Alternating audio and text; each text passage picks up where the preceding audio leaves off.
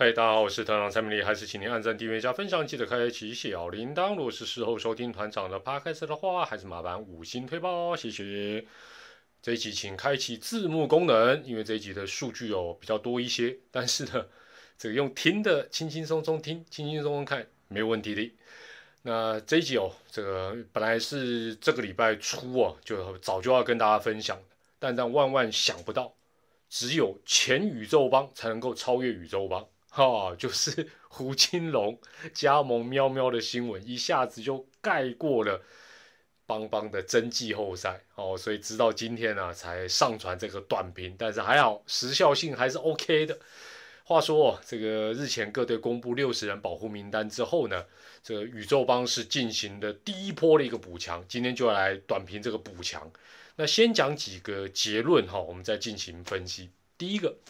邦邦哦，他本身试出的球员比较多，所以也有了必须回补的一个空间。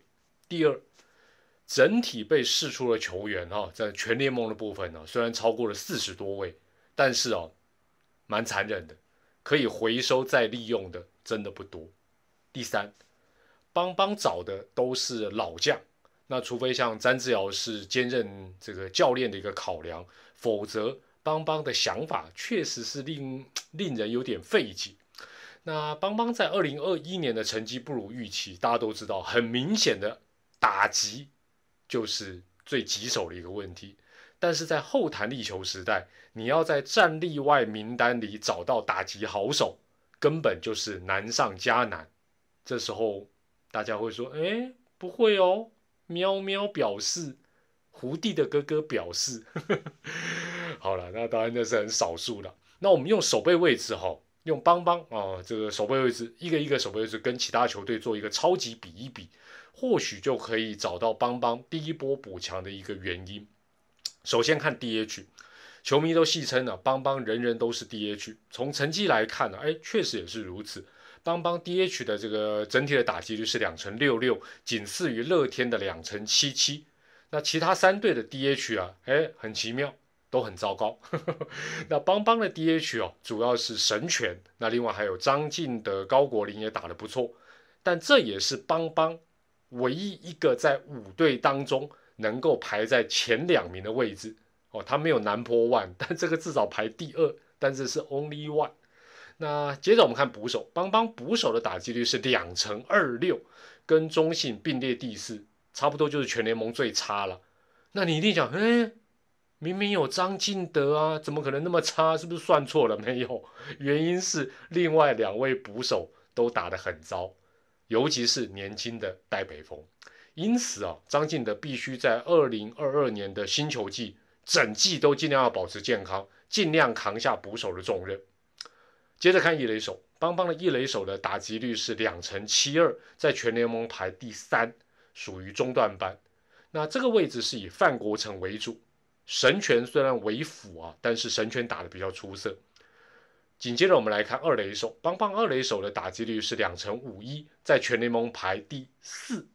问题是作为二垒手主力的王振堂，在这个位置的打击率，哦，就是说他可能有些时候是别的位置或者是代打的，就就是说他守二垒的时候的打击率呢，只有两成三二。那邦邦的三垒手的打击率是两成三八，全联盟排第几？第一，但这是倒数的哦，就是垫底啦。而且角落的位置打这么差，连两成四都不到，是非常的吃亏。那三垒手的主力是杨瑞成跟新元旭，但这两个人在守三垒的时候的打击率都不到两成五，啊，这这真的是很糟糕的。那邦邦游击手的状况跟二垒手是相似，打击率是两成四三。啊，还是中段班呢，全联盟排第三，而且主力的李宗贤去年可以说是陷入打击的低潮。那打得比较好的是谁？陈凯伦，陈凯伦又自请离队，这也是邦邦，哎呀，终于切入到他补强的重点，找来王胜伟的原因。但大家都知道王胜伟手背的问题，经验丰富，问题不大，但打击的部分想要帮帮忙，可能效果就有限。但对于中线哦，整个防线中线比较薄弱的邦邦来说，王胜伟的加入多多少少还是有加分的。那相信会有球迷质疑未来性的问题。但从这一波邦邦以老将为主的第一波补强来看，或许暂时是没有考虑这么这么远这么多了。那最后来看外野手的部分，这也是邦邦在打击上最薄弱的区块。二零二一年呢，中职全联盟的平均打击率，给大家一个概念，两成六零。邦邦外野手的整体表现，仅仅比这个平均值高出零点零零二。那如果细分左外野、中外野、右外野来看，一样都是在五队的后段班。相信这也是找来詹志尧跟杨耀勋两人的一个原因。那邦邦的外野手当中呢，呃，也不是说都没有好消息了。申浩伟在去年缴出不错的一个成绩，高国林的破坏力也相当不错。那另外就是高孝仪啊，有些时候在替补的表现呢，呃，也还算中规中矩。那你会问，然后呢？没有然后啊，没有然后。虾哥啊，去年打了八十二场比赛，打击率只有两成四零。高国辉打了四十三场，打击率也只有两成五六。或许你会再问啊？难道没有新生代吗？简单讲，至少去年就是没有。而且不管是什么年龄层，在外野这个区块都打不好。那想要增强外野火力，如果以去年的成绩来看，呵呵不要再想胡胡弟的哥哥了。就是说，除非詹志尧大复活，所以呢，再补一个杨耀勋。但是以后弹力球时代来看，杨耀勋已经不是所谓怪力或什么大炮型的打者，也因此比较务实的一个期待就是虾哥跟国辉都必须重振雄风。在上述的我们用各个位置的超级比一比当中，火力的分析当中，相信大家应该也发觉，诶，好像有一些球员的名字在不同的位置当中重复出现。没错，例如神拳、张进德、高国林。换言之，能打的好手，至少在去年来看，真的不多。共同点是什么？共同点是这些人都会卡到 DH 的位置。